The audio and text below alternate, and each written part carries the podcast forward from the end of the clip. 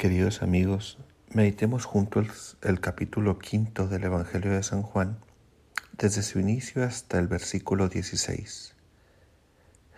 Nos dice que es un día de fiesta para los judíos, pero al mismo tiempo, mientras muchos están de fiesta, Jesús encuentra a una multitud de enfermos, ciegos, cojos y paralíticos.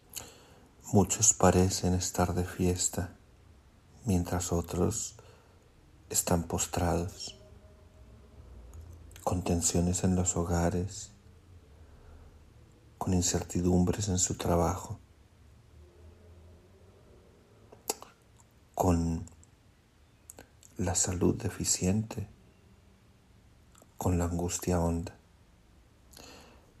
Jesús busca a este grupo, quiere estar con ellos, los elige como compañía.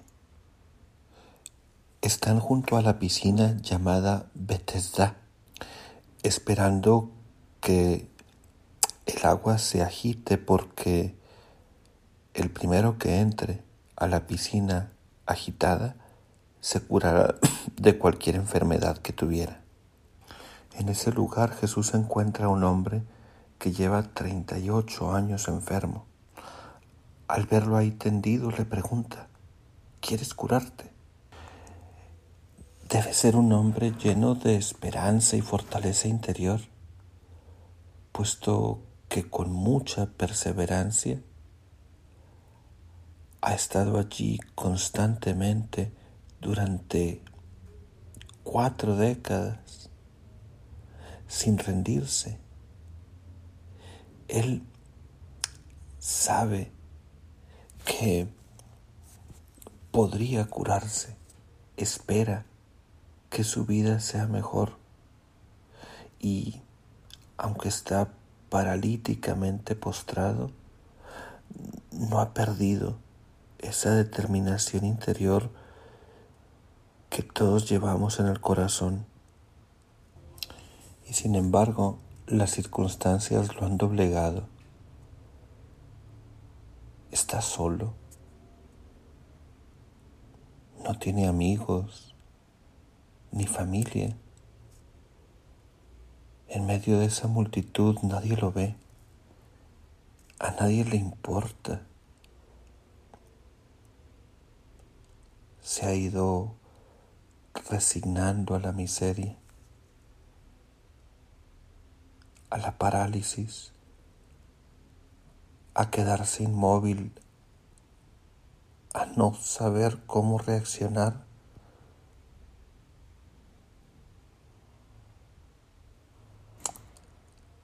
Se ha resignado a contemplar la vida pasar sin hacer nada para vivirla en realidad toda su oportunidad para salir adelante es esperar que el agua se agite y por un golpe de suerte él pueda resbalar hacia la piscina y entrar primero que nadie. ¿Cuántas veces nuestra vida resignada tiene estas esperanzas tan volátiles, tan inconsistentes,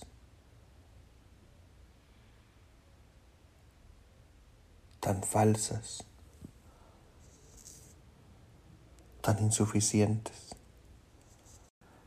El mundo se parece tanto a esta piscina de Bethesda porque le hace el favor al que garantiza que puede salir adelante, no al que más lo necesita. Los postrados del mundo tienen que resignarse y obtiene beneficios y préstamos el que demuestra que puede pagar. Pero entonces Jesús ve a este hombre, lo contempla, se da cuenta de su situación.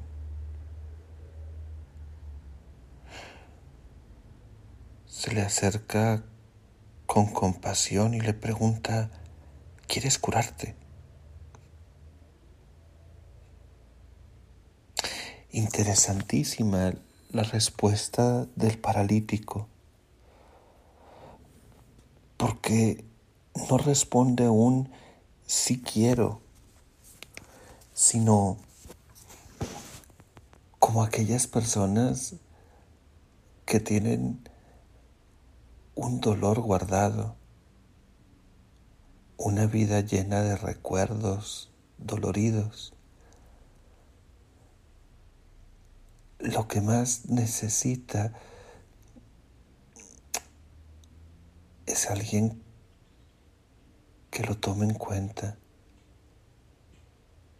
que lo escuche, que le ponga atención y entonces le cuenta su historia. Le dice cómo le han abandonado y cómo languidece su esperanza.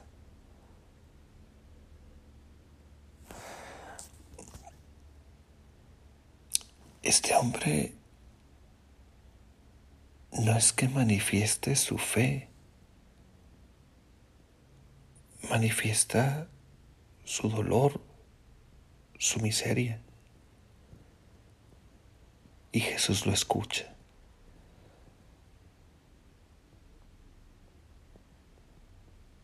Y entonces obrará eh, el milagro por misericordia, por compasión. Y dice el Evangelio, al momento el hombre quedó curado. Después de tantos años, de constancia, de búsqueda, de paciencia, de perseverancia. Jesús llega y responde a la necesidad más honda del corazón de este mendigo. Fíjense, ¿Cómo lo hace capaz de levantarse y llevar su camilla consigo? Este hombre de pie y andando podrá decir, este fue mi pasado, lo asumo, pero ahora puedo caminar por mi propio pie, ahora puedo seguir adelante. No tengo que culpar más a la situación o a los demás. Tengo un camino que seguir. Jesús se lo ha iluminado, se lo ha inspirado.